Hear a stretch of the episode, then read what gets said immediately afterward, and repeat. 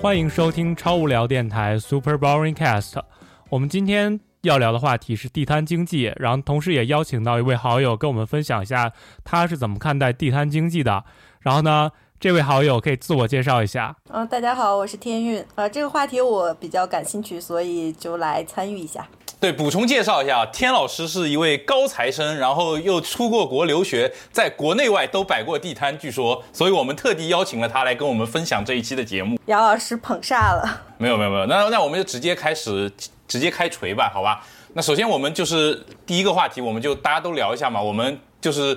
不管有没有摆过地摊吧，我们肯定都去地摊消费过吧？对啊，我觉得小的时候其实还是有蛮多场景和情况是。会去在地摊上有些消费，放学以后就会去买一些小零食啊，然后晚上的时候会去吃个夜宵。然后我记忆里面印象比较深的，就特别特别特别喜欢吃的就是一个砂锅米线加龙龙肉夹馍。然后我觉得那个是我记忆里面只有地摊才好吃的东西美食。然后离开了地摊之后，就再也没有在其他的店里面吃到那样的一个感觉和味道。所以其实。回想起来还是有点点想念的，我不知道你们有没有记忆里面就是特别特别特别印象深刻的地摊或者是买过的东西。其实说到地摊这个东西，然后呢，因为我是西安长大的嘛，然后所以其实西安有很多小吃都是非常适合摆地摊的，比如说凉皮儿跟饸饹，其实他们都是相对于是冷菜，然后冷菜的话，他们只要提前做好，然后呢拌上辣油跟黄瓜呀，这些都是。生的东西其实直接就可以提供给顾客了，然后还有相应的，比如说我们门口然后会有那种炭炉烧的麻辣烫，然后呢很多人共享一个锅，然后呢你每次放学之后，然后你只要买几串，然后在锅里面涮一涮，然后就可以直接吃了，然后所以我们小时候就管那个叫涮涮，对，就是那种一串一串的那种，还是很方便的，小小朋友好像就是五毛钱一串还是。对，五毛钱几串的那种，还是吃起来挺爽的。对的，其实因为，呃，相对于小的时候消费的能力比较有限，然后所以买这种几毛钱的串串，然后还是很开心的。可能每天你得到的零用钱就是一块钱或者几毛钱，然后呢，你要还要掰着花，有的可能攒点钱买个玩具，然后呢，可能剩下几毛钱就只能吃点串串。然后还有一个小时候特别的美食，然后呢，其实就是那种油炸的馍，然后呢夹。油炸的土豆片，然后再夹生菜之类的，然后呢，这个一般都是会配有辣椒跟孜然的调料。嗯，剩下的还有一种特殊的食物，其实应该是在西安比较多，应该就是孜然肉夹馍。然后呢，它其实它有一个炉子，然后它可以炒那种孜然炒肉，然后同时再加一个馍。然后再剩下的话，可能就是像我刚才说的一样的凉皮儿饸饹。只不过这个一般来讲。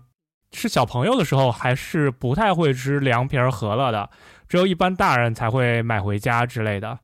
啊，我的都很很，你们的都好好好西安啊，因为你们俩都是西安的嘛。然后像在在，因为我是绍兴长大的嘛，绍兴的话，其实地摊我印象比较深的就是两种，一种其实比较有名嘛，就是臭豆腐。臭豆腐的话，其实是一个算是一个绍兴特产。然后小学的时候，就是回家路上就会有看到踏着三轮车。三轮车那边炸臭豆腐的，然后就是会拌一点那个甜面酱，然后然后就这样就一串，以前是五毛钱十粒嘛，就是一串十粒嘛，后来变一块钱十粒。现在我去年回家的时候，我在那个鲁迅故里那边买的话，好像已经要五块钱十粒了，还是四块钱十粒，反正很贵了已经。就是一个是臭豆腐，还有一个同样在臭豆腐摊上面会有的一个东西叫做萝卜丝饼，它是。白萝卜丝和面粉糊出来的一个像呃一次性杯切下半部分的那个，就是切三分之一的一次性杯的那个体积的差不多那么大的一种饼，然后它就是里面是白萝卜丝和面糊，然后炸油炸了之后的一个东西，这个也也很常见。然后主要是这这这一种是就是吃的是最常见的就是这一种，然后因为那时候物资也比较匮乏嘛，然后另外一种地摊就是我经常看到，但是我从来不会去消费的。就是一种是一个老太太，就是会架一个香烟的地摊。那时候就是香烟是能在地摊上卖的，它是一个玻璃罩子的一个一个木木木板，然后上面会放满各种各样的香烟的壳。然后你跟老太太说要什么烟，老太太又会变戏法一样的变出一个烟卖给你。一般都是有成年人会在那边买嘛，我们就就一般他就在那个萝卜丝饼摊边上，然后你就会看到这种地摊。这是我从小到大，因为因为等等我能买烟的时候，这种摊子已经没有了，所以我从来没有在这个地摊这种地摊上消费过。然后还有一种地摊呢，就是一种呃比较奇特的一种地摊，我也就是我到现在还能看到，就是在。街边卖一些像什么乌龟啊，什么很奇特的那种，就是说是什么，呃，一般那个时候的那个那个，这是一种骗术吧？它就是一般就是那种什么奇奇怪怪的那种陆陆龟嘛，或者什么鳄龟，然后在那边说什么，呃，打地基什么挖出来的那个什么宝宝藏什么的龟，然后说什么能够呃让家里什么变得更富有啊，什么就这种很扯的这种东西。我发现，我记得我很小很小的时候就有人就是吊吊着这样的乌龟在路边摆摊卖了，就是到到最近几年。我还看到过有这种骗术，就好像这是我见过就是最持久的一种地摊。我我印象最深刻的地摊就是这三种，然后然后其他的就是我发现我在在绍兴那个时代的时候，大部分的我们这种小孩儿还是会去那个就是小卖部去买东西，就地摊相对会比较少。然后我再长大一点之后呢，就。呃，就是因为就当时不是整治市容市貌嘛，然后就是地摊就根本就没有见过了，所以我的地摊消费仅限于就是小时候特别窄的一段时间去买过臭豆腐吃就没有了。其实刚才杨老师有说到臭豆腐，其实这个在西安也是有臭豆腐摊的。然后呢，刚才说到香香烟摊，其实也是过去的时代的一个标志。然后呢，实际上其实很对的，对的那种香烟摊。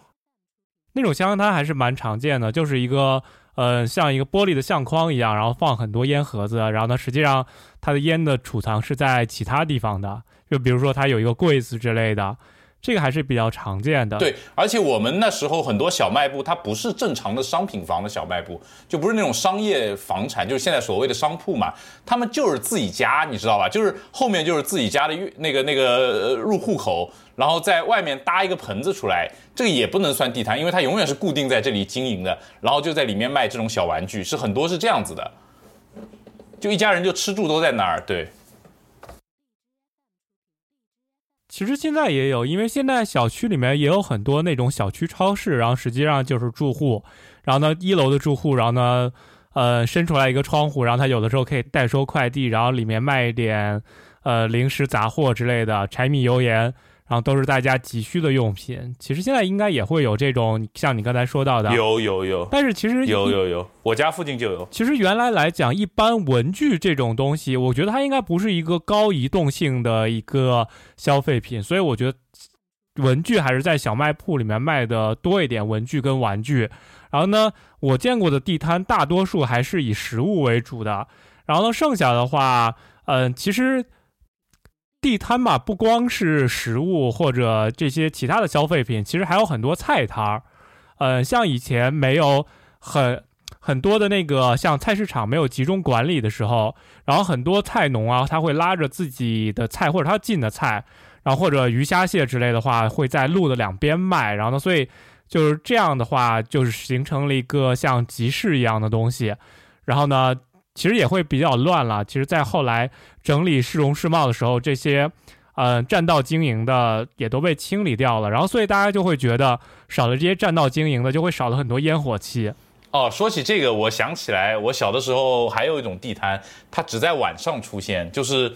呃，就是他他会放一个。音乐叫就是差不多这种旋律，嘟嘟嘟嘟嘟嘟嘟嘟，然后然后下一句就是欢迎参加有奖射击，就是那种呃电动枪，然后。打打那个什么老虎啊什么，然后让你打，然后什么好像几几块钱一次，然后就可以打十枪，biu，然后还会报什么几环这种，就这个这个地摊就是那种绍兴不是桥很多嘛，然后那种桥头特别多这种地摊，就是每次我跟我爸妈去散步的时候，吃完饭去外面溜一圈的时候，然后就会传来这个音乐，然后然后就是这就是我伴随着我童年好多年的一个一个音乐，我这个旋律至今难忘，就是每次路过都会看到有人在那边就那个打打那个电动的枪，最早。的时候还有打气枪的，打那个气球的那个。后来因为这种，就是因为呃这种比较危险嘛，就都被都被清理掉了，就只剩下那种呃就那种电子的那种枪，就是打一下，然后那个屏幕上会显示打的几环几环这样子。这个这个我当时小时候也特别常见。我感觉我去年去台北玩的时候，好像还见到了这样的摊位。还挺有意思的。当时有一种特别穿越回小时候的感觉，然后觉得挺有一种怀旧感的。对啊，实际上台湾其实现在也有很多出名的像夜市一样的东西，比如说士林夜市之类的。其实其实说白了就是战斗战道经营嘛。然后呢，要看经营那些小食物啊什么的话，呃，我觉得还是比较少的，因为成规模的比较少。呃，但是你像泰国呀，很多卖水果的小摊贩之类的还是蛮多的，比如说卖卖榴莲、卖卖芒果汁之类的，然后还还有卖卖炒面。其实。这些也是给一些嗯需要比较低消费的人群一个消费的场所，因为他们不是所有人都可以消费得起便利店或者快餐馆的，然后他们需要街边的小摊会去降低他们的消费。那我的看法可能会有一点不一样。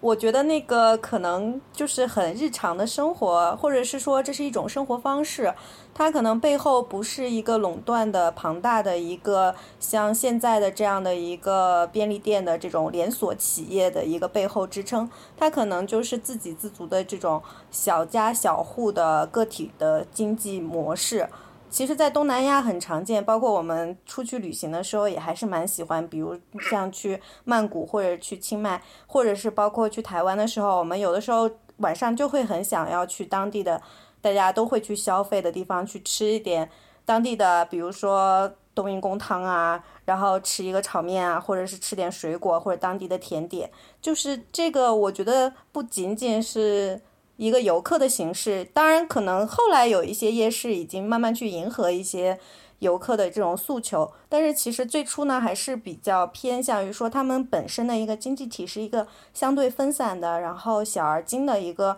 个体的一种经济模式，而不是可能现在我们已经很熟悉很熟悉了，在全在上海的 Family Mart 全家，还有呃罗森 Seven Eleven 这样的一些。便利店，就可能给我的感觉会在这里不太一样。我对现在的地摊啊，我最有印象的两个，一个是我去年去香港的时候，香港有个女人街，女人街就是那边其实都是这种摊子嘛，然后而且比较有意思，它上面那边摆摊的店家的国籍也是各种各样的，我发现就是好像也有很多奇怪，而且很多外国人在那边逛。然后反正挺有意思的那边，就是它也是保保存的比较好，像是一个有点像是文化保留下来一样的东西。然后还有一个就是我前两天前两天跟朋友一起在静安吃饭，然后吃完之后我们路过静安有一个安逸夜巷，然后它好像是一个静安那边呃限定时间的一个步行街，然后也是两边都是摊位，呃差不多三百多米嘛，反正就是有几十个摊位在那边，然后你就可以。呃，进去边吃边逛边玩，然后就什么东西都有，什么卖卖卖饮料的，卖那种各种吃的，就是雅俗都有吧。然后还有好像还有表演之类的，因为我当时排发现排队排太久没有进去，我就远远的眺望了一下。当然，就当时我比较震惊的就是那个非排队排的非常长，我走了差不多五六分钟才走到队尾。然后我发现队尾已经到下一条马路的另一边去了，然后我就最后就没有去嘛。然后这这两个我印象是很深的，就是我觉得其实现在的可能在城市里面的人，就不管就多发达的城市，大家还是会有对这种嗯夜市的或者是小摊的这样地摊的这样的一种，也是一种情调嘛，也会有这样的追求。嗯，我也感觉到好像是有这样的情怀在的。就是上个周末跟你呃跟杨老师一样，我也跑到了上海这边。一个很火的大学路这边有一个后备箱集市，其实呢，其实它就是封了一段路，然后呢，大家把自己的车停着，开着后备箱，然后去卖一些自己觉得可能会好卖的东西，嗯，算是一个比较新颖的一个集市的一种方式。因为大学路这边本来就有一个常规的夜市，然后也是有演奏在，但是其实逛一圈下来就会发现说，呃，买的人和客流量人挤人之外，其实销售的物品。很简单，很单薄，感觉大家就像是，嗯，疫情在家宅久了，然后需要有一个一个噱头可以出来散散步、放放风的感觉。但其实除去这些，呃，整体的一个感觉，其实不太像是一个夜市的感觉，嗯，更像是一个集会。其实你们刚才说的，其实有点是集市以及或者夜市这样东西。但是他们跟地摊还是有区别的。地摊，我觉得逃离不掉一个属性，就是占道经营。你们再说一个固定地点，然后可以摆的集市，我觉得这个不会对经济或者促进就业有什么产生实质上上的影响或者价值。其实更需要消费地摊的人，并不是像我们这种，嗯，收入会会相对于比较高的一点。其实，嗯，总的来讲，就是说月收入在五千块钱以上的人。然后我觉得更多的消费地摊的人，还是会相对相对于比较低薪的，他们是。需要买到一些划算，然后而且质量比较好的一些东西，不至于非常糟糕。但是他们也不想进全家呀或者更好的便利店，然后去做消费。比如说，然后你可以看到，然后呢，嗯，比如说工地旁边就会滋生很多旧衣服的那种地摊，然后我不知道你们有见过没。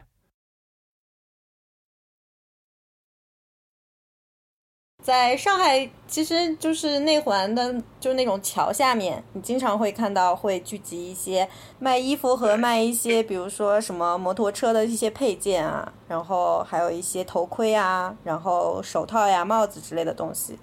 张江这边就有，就是就是在那个那个科技大学那边走过去，就那边就有有有卖这种旧衣服的。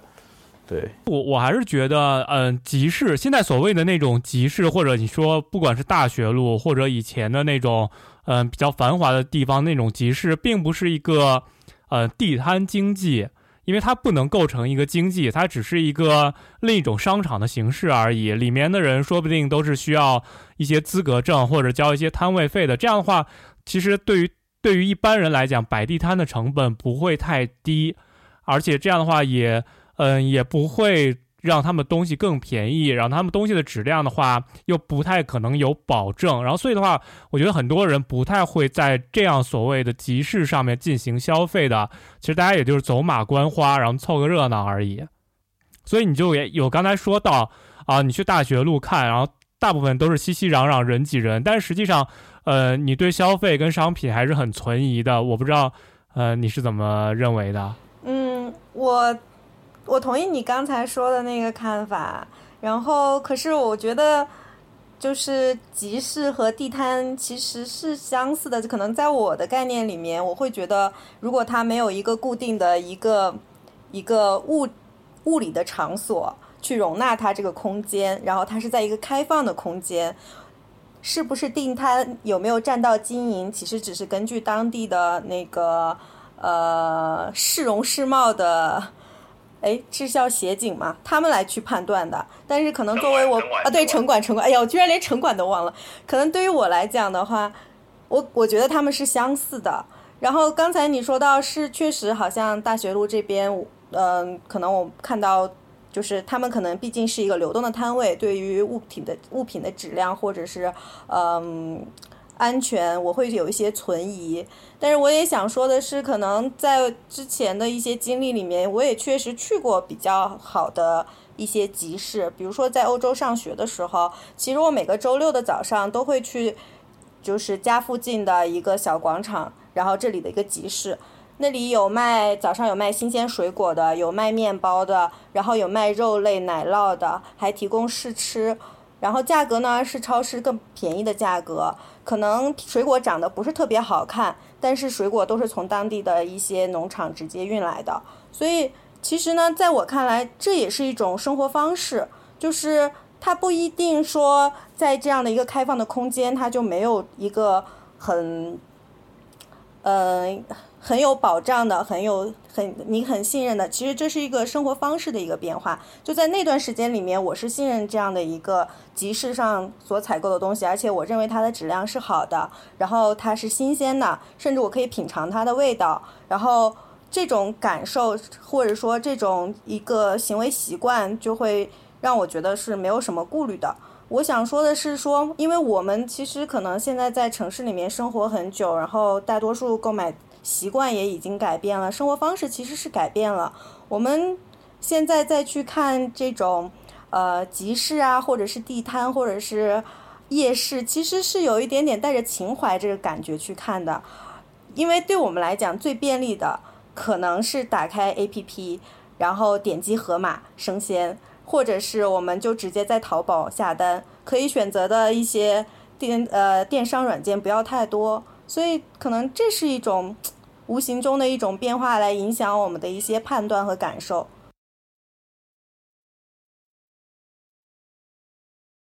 其实我对于地摊消费的经验还是有一点区别的。比如说，原来，呃，像张江这边的话，它因为张江这边有很多学校嘛，然后学校门口其实它就会有很多占道经营的卖炒面的。然后比如说你晚上想吃一口热面的话，你就去那个摆地摊的，然后直接让他炒一份面就好了。然后但实际上它就是一个流动的摊位，它没有一个任何。呃，任何一个集体经营的地方，他就是占了一个学校门口，然后呢去摆一点这种炒面的摊儿之类的，他也没有什么固定的场所。然后今天可能来这儿卖炒面的人，跟明天来这儿卖炒面的人，说明就都有点不一样。然后所以的话，有的时候今天没出摊儿，然后到明天出摊儿了，这种，我觉得这种更偏向于地摊，而不是一个集市的东西。就是说，地摊可能是在某一个区域是由大家自行而发展的，而不是说，嗯。呃，有一个人，然后呢规划出来一片区域，然后把这边区域修的特别好，然后大家去来摆地摊，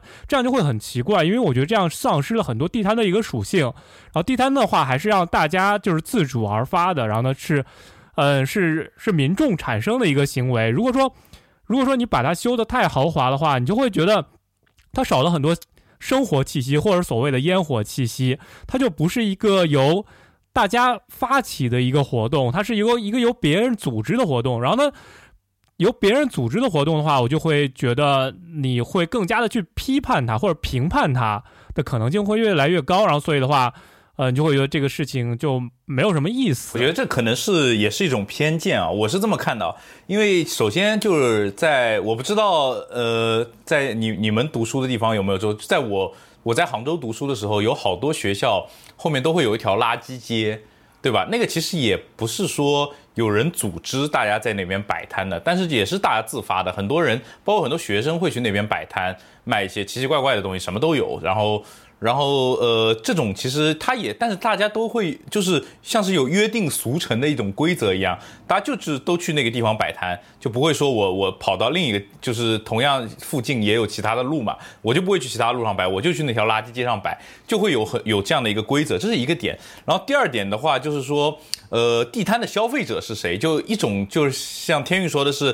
我们这些人就是可能就是为了去怀个旧，或者是怀念一下。以前的时光，然后去地摊去尝个鲜，对吧？呃，疫情大家憋家里也憋慌了，就玩一下。那还有一种可能就是真正像你说的，我们呃在工地边上经常会有一些卖旧衣服啊什么的地摊。那么其实其实说实话，就是说现在像拼多多这种电低价电商，也是呃很大程度上就是填补了以前我就是说很多需要一些低价物品、低价商品的人的这一个需求。因为我发现其实。呃，很多时候，尤其是在像上海这种比较发达的城市，就是你就算是去做一个体力活的民工，对吧？搬砖，你的收入也呃还可以说实话。因为我为什么会有这么一个评价呢？就是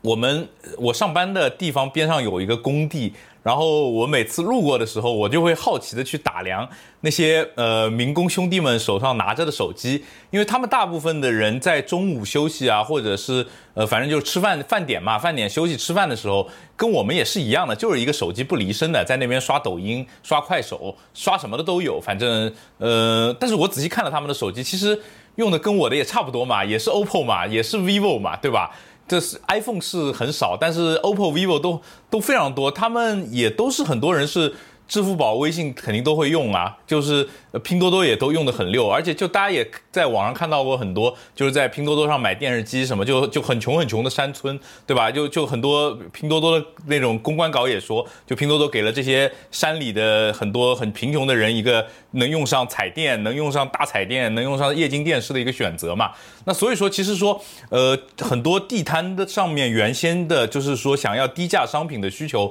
其实是已经被一些低价电商。满足了一部分的，而且就是我国的那个物流真的非常的强大。就以前可能有一些比较偏僻的山区什么，我们很难把物品送进去。现在其实就是呃很就不是不光是顺丰这种比较贵的呃物流，其实四通一达也能送到全国各地了，就还是很厉害的这个事情。包括再不行，我们还有那个邮政嘛，邮政啥地方都寄得到，真的是在中在中国就啥地方都寄得到。那那就是其实说他们的需求也是，呃，地摊上的原先的一些需求也已经被很好的满足了。那所以说现在的地摊会不会就是说，其实它更多的是一个象征意义和一个呃给大家一种就是互动和。就是娱乐的一个场所了，变成那如果是这样的情况的话，我觉得就是如果政府部门能够划出一块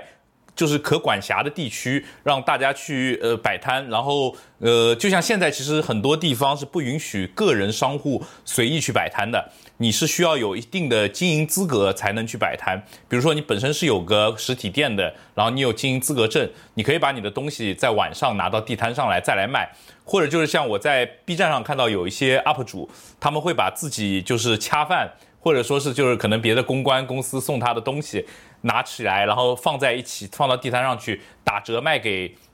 相当于是做公益嘛，打折卖掉之后，再把这个钱捐给希望工程什么的。那其实像这种这种的话，其实相对来说，呃，我觉得是一个就是不再是原来就是说大家为了买低价的东西而去地摊消费这样的一个目的，而变成了一种呃，相当于是一种社交和互动的一个场所。那如果是这种情况的话，那其实我觉得管辖起来的有规划的这种地摊也是一种很好的地摊，没有必要去非说这个地摊就没有内没内味儿了，就就我们就说它不是地摊了。我觉得这也是一种很好的地摊嘛，因为毕竟上海就是垃圾分类到现在好不容易大家都会垃圾分类了，做的做的都还不错，是吧？我们呃街上的垃圾也少了，然后我们如果又是呃变成原来那种地摊的话，如果真的是特别是像你说的炒面摊，其实以前我们都知道，我们学校边上的炒面摊，每当到深夜这个车开走之后，地上就是一地鸡毛，都是油，都是油，然后还有很多那种面条的。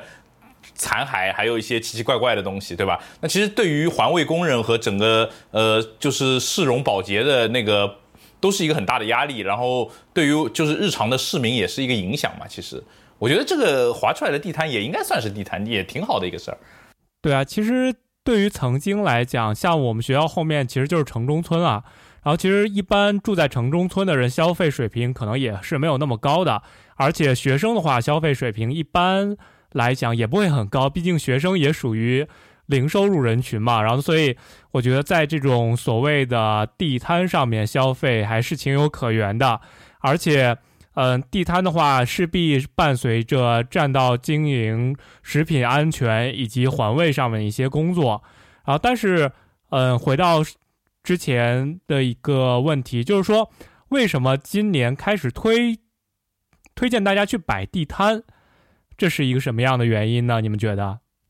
这是个好问题啊！我觉得有一方面就是说，因为大家疫情其实是是全国人民都是在呃宅在家里嘛，其实是牺牲了自己的呃，相当于是出去玩啊，或者是出去工作的这种各种各样的时间，然后来抵抗这个疫情。大家终于在把这个疫情控制的还不错了之后，那我们需要有一些排解的方式，因为大家知道现在电影院还不能开。其实很多娱乐场所都还是不能开的。我认为一方面呢，就是说它能够创造一些就业机会。就不管你是摆高端的地摊，还是说我们原先的那种呃，就是三无产品的地摊，它都是能产生就业机会的，对吧？就算说我们这个我们搞一个地摊，都是网红来卖一些网红产品来做 vlog 或者是作秀的。这其实也是产生了就业机会的，对吧？你产生了新的内容，这个内容就能带来收入嘛？带来收入之后，你就能养活视频网站的人，能养活网红团队的人，能养活 MCN，对不对？这也是一种就业机会嘛？那因为你像很多去年就就不要觉得网红好像是一个很赚钱的行业，那去年的旅游博主今年肯定是很吐血的，他们肯定是分文未进，对吧？今年啥？能旅游业之前都是停摆的，他们也没有办法，旅游博主也不可能出去旅游，对不对？现在他们终于可以在国内玩一玩了。那那如果有一个地摊文化这样一个东西给他们去呃体验和拍摄，那也是一个其实也是产生了就业的一个机会，也产生了经济的效用嘛。另外一个的话呢，其实对于一些，我觉得它是对于一些小商贩是一个很好的一个补充，就是我们可能想象中地摊可能真的是我我走投无路了，或者我家里真的穷的不行了，揭不开锅了的人才会会去摆地摊，其实也不尽然。我认为，就比如说我，你是一个在某呃以前在一条繁华的街上有个小商铺卖衣服的，但是你想现在这个疫情的情况，这么半年下来，我相信肯定没有什么销，没有什么营业额了。那现在相当于这个地摊呢，就像是六幺八一样一个促销活动，你把你的衣服拿出来，对吧？因为你有经营资格，你的衣服质量都是好的，你放到地摊上去卖。帮你把库存清一清，是不是？你本来的春装，因为春天一个春天就过去了，你没卖掉的春装，你现在拿出来打折，帮你消一消库存，这也是给这些小商贩一个减轻压力的一个方式和渠道，对吧？我是认为它是可能是有多方面的这样的一个行为，当然可能在。嗯，其他的一些不同的城市，它会有不同的政策。有些城市可能会允许你个人去摆摊，什么？因为我听说就是杭州是允许个人摆摊的。吴山夜市好像是一百块钱一晚，它一个摊位应该是有几三到四个小时可以摆吧。就是你个人只要你有货，你也是可以去摆摊的，好像是这样子。具体我没有去实践过，但是我之前在因为刚刚出这个地摊的这个事儿的时候，我搜过我熟悉的几个城市的一个差不多的一个。摆摊的一个东西，反正我好像看到杭州是可以去租摊位的，只要你能租到嘛，然后你就你就可以去摆。那我可能觉得也是一种，就是呃，就是就是属于能能帮到多少人就帮到多少人的一个方法嘛，就是给大家也指一条新的一条思路去弄，我是这么认为的。对啊，的确它是有促进，呃，促进就业以及降低消费的功能的。比如说之前，呃，你需要租一个店铺，然后现在只是需要一个摊位。然后你每天店铺的租金，然后呢加上水电的话，你可能需要两百块钱。然后但是你现在，嗯，去摆夜市的话，你可能这个成本只降低到一百块钱，而且你可以趁着生意不好的时候，你就不出去摆摊；生意好的时候，你再选择出去摆摊。那这样的话，你整体的成本会降得很低。然后所以的话，我觉得还是在促进就业以及降低。嗯，整体的那个所谓的叫做 CPI 吧，就是说，嗯，消费指数嘛。然后这样大家在地摊上买东西更便宜的话，那你的消费指数是不就相应的会有所下降吗？对吧？大家也经历过去年猪肉猛涨的一个时代，那简直是就感觉自己根本就吃不起猪肉了一样。我觉得到现在还没有缓和回来，到现在我觉得小排还是依然很贵，依然买，依然买起来很心疼。对啊，那天域，你你觉得？你觉得地摊经济会，呃，会有什么样的影响呢？好像刚才杨老师讲的已经很全面了，就是可能是一种补充吧。然后另外也是，可能我看到的没有杨老师看到的那么乐观。就是紧接着当时很爆，呃，很火爆的一个新闻，就是总理说我们大概还有六亿人的家庭月收入不足一千元。所以当时这个数据出来的时候，让所有的人很多很多的同龄人觉得非常非常的惊讶，可能是意识到，其实，在我们这样的一个国家，还是有很大很大的一个种树的一个人群，其实他们的在这段疫情的过程中，可能也遇到过一些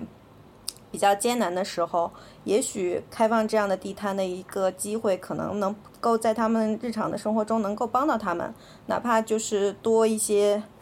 多一点点收入，能够去糊口，可能也是有帮助的。当然，可能这部分的生活我们没有看到，也没有听到，然后可能只是一个统计学上的数字，只是可能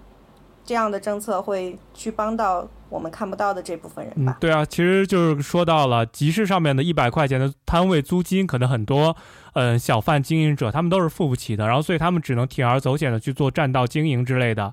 嗯，所以的话，嗯，我觉得这个还是一把双刃剑了，因为随着不断的在摆摊的话，它也会滋生很多其他的社会问题的，嗯，最常见的话就是摊位上的食品安全以及市容市貌的问题，其实，在很早。的摊位整治已经经历过了非常长的时间，然后经常可以看看到那些报道，然后呢，城管执法，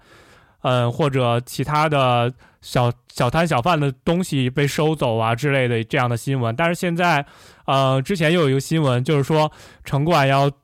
一个一个人要负责五个摊位的经营，然后呢要管理好这些摊位。我觉得也这也是另一种那个。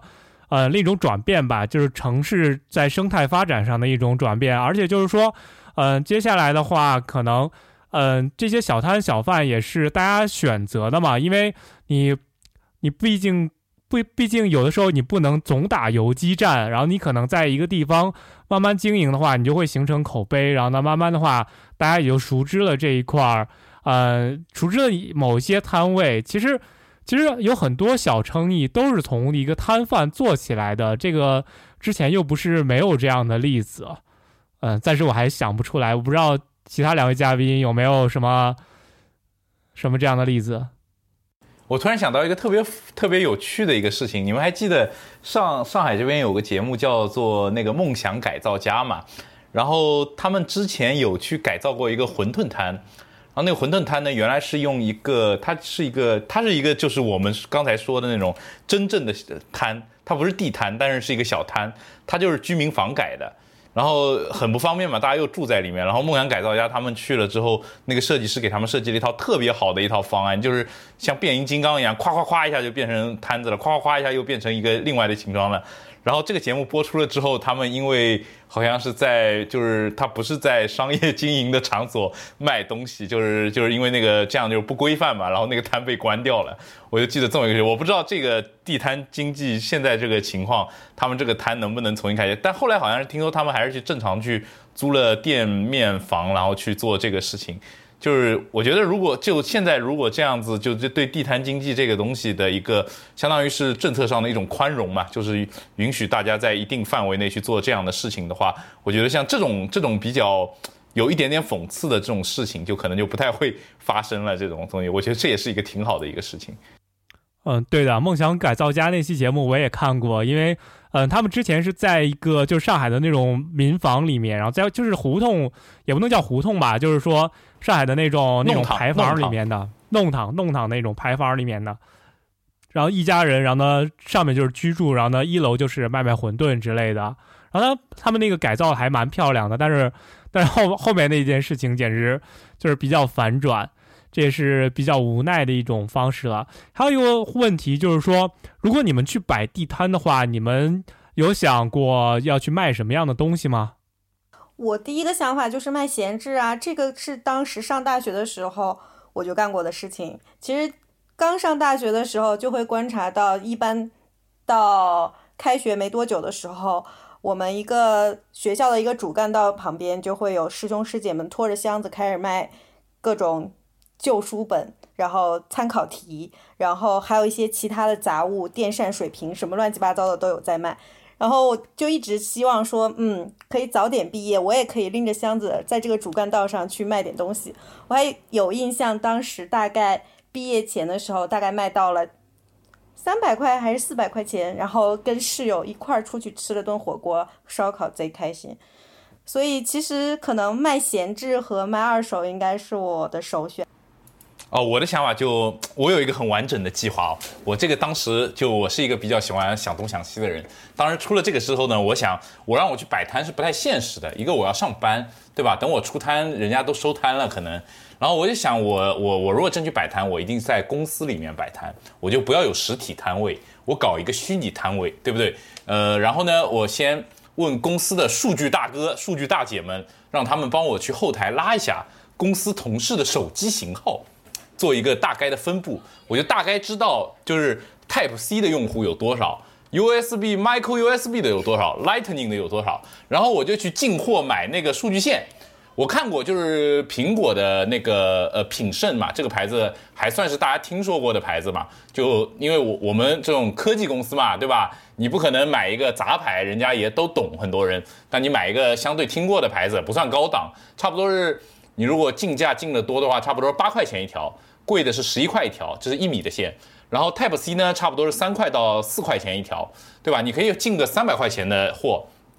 基本上就能 cover 住你公司的大部分的人的需求了，然后你就摆一个虚拟的摊卖数据线，这东西也不占用你的工作时间，对不对？人家就自动扫码、自动拿走就可以了。你你只要足够相信你的同事们，对吧？我我如果去摆摊，我就只干这个事情，对吧？又又不占用我的时间，又不太占用我的精力，前期进个货，而且你想三百块钱的数据线也没有多少条，其实你就放在抽屉里也没有什么太大的关系，也不占你很多的货源，你最亏。三百块亏光嘛，大不了就是也没有多少亏损。这可能是我我想过我去摆地摊我会干什么的事情。然后第二个想法呢，就是说我我我们公司不是有很多同事有特斯拉嘛，对不对？我就我有个朋友也有，然后我就觉我就觉得就是找他去卖充电宝，就是像大学路的那个后备箱那个那个那个东西后备箱地摊，就是让他开着特斯拉。然后就去幺六八八之类那种进货渠道定制一批，上面就是印着类似特斯拉 logo 啊，我们不能直接印特斯拉 logo，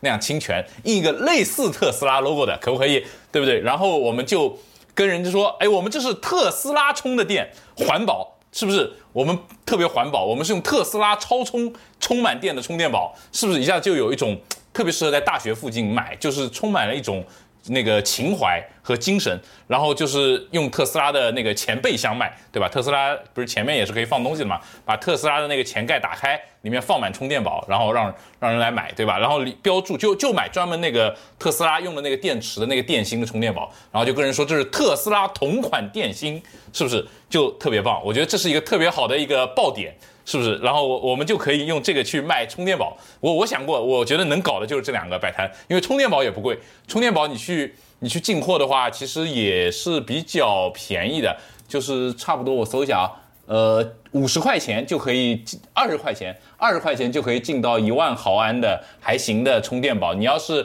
好一点的，也就是五十块钱。那你卖个八十行不行？哎，我好像有点黑，我都暴露了，是不是？你特特斯拉加成卖个八十，卖个八十八，不贵吧？我觉得很好，我觉得就这么就这么搞是可以的。我觉得商业计划很完整。对啊，其实我觉得，呃，我觉得如果说我们要出去摆摊的话，还有一个就是一定要把颜面放下来，因为在之前我们小区也有一个小姐姐，然后在我们小区门口卖过多肉植物，然后她会见到每一个路人都会问一下。嗯，多肉需不需要？然后需要需不需要看一下之类的，然后这样的话就是吆喝嘛。其实说说说实在就是吆喝，然后有吆喝，然后才有生意。当然就是说，我觉得一般普通人来讲也经不起颜面，然后这么这么在路边吆喝。我觉得杨老师刚才讲到的那个虚拟地摊，我觉得是一个很高级的想法。然后其实那天我有在想。自从虚拟经济出来的这个概念出来之后，我就在想，那其实一直以来在朋友圈做微商的这些朋友们，算不算是在我的一个嗯虚拟空间里面摆起了地摊？实际上，人家已经做了这个生意做了很久呢。我觉得还是应该不算的，因为我觉得地摊还是要实惠跟便宜。我觉得脱离了实惠跟便宜这两个属性来讲的话，嗯，我觉得它就。称之不了为地摊，我觉得可以算哎，也不一定啊。地摊也有那种，就是我刚才说的那种，拿个那个陆龟跟你说是什么龙种啊，什么什么挖出来的神秘物种，然后卖你个两三千的这种的，这种也有。我觉得朋友圈的微商很多就是这一种，就是拿一个陆龟跟你说是什么从皇陵里面挖出来的什么龙龙龙的后代什么，然后买了之后什么镇家之宝会变成这种，我就觉得跟这个是同一类的地摊，就那种。呃，练摊的骗术很多是，对不对？对啊，其实就是说，呃，地摊这种不管怎么样，还是要百花齐放嘛，什么都有。然后呢，东西跟百货商店一样，就是要要汲取各种新鲜玩意儿，然后呢，大家才会对它感兴趣。其实很多我们在逛集市的时候，也就是在猎奇，然后呢，就是去看看集市上都有什么东西。因为其实现在国内的集市比较少。然后你像在国外逛逛集市之类的话，其实也大部分都是在猎奇，然后看看一些新鲜玩意儿。有的时候他们卖卖水果，有时候卖卖海鲜之类的小摊贩之类的，嗯，可能是要比商场里面稍微便宜一些的，然后你会觉得也是蛮不错的一种体验。就是说你要看你要消费体验，还是真正再去消费了。所以我觉得带着两种完全不同的心态。嗯，对，我觉得你说猎奇这点很重要。是啊，因为人还是比较享受这种去探索的一种过程的嘛。可能对于我们来讲，去逛地摊，而不是去买地摊上的东西，然后更更大的享受其实是在于逛这个过程。对，其实现在猎奇很难。对，但现在猎奇真的很难，真的很难，因为淘宝啊、拼多多啊推荐算法太牛逼了，天天都能在上面看到奇妙的东西。地摊上的东西已经没有办法让我觉得奇妙了。对，但是确实，我觉得上一周的这个体验其实就是，大多数看到的商品可能阿里巴巴上就有，然后淘宝上就有，其实是缺乏了这样一个猎奇的这种体验，所以可能会觉得说没有什么收获，就是仅仅是逛逛而已。我能唯一观察到销量比较好的，可能就是卖的比较便宜的一些花束，就大家可能还是比较喜欢逛一逛，然后随便买买束花回家，可能这就是一个很简单的一个商品。嗯，对啊，其实这个也涉及到了一点，就比如说小摊贩的进货渠道的问题。如果说小摊贩都是从一个地方进货，然后呢，比如说可能都说明都是从阿里巴巴上面来进的。就刚才那个老杨有提到过，嗯，我要进数据线，上面打上阿里巴巴不是特斯拉的标志，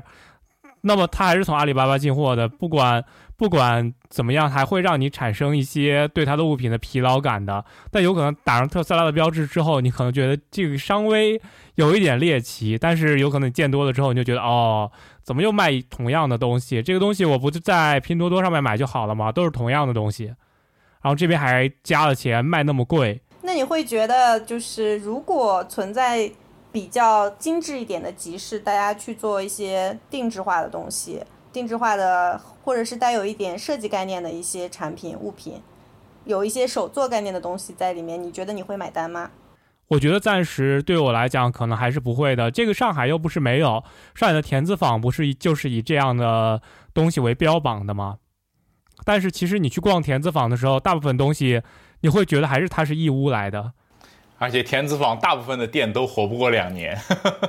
对的，我觉得是不能是。嗯，起码不能，就是说，呃，以偏概全嘛，或者说光看它的表面，然后就给它下一个定义。有的时候有可能他他说的好，然后实际上没有那么好。但是有的时候啊，你去逛逛菜场之类的，反而会觉得有些东西很新鲜。哦，说到这个，其实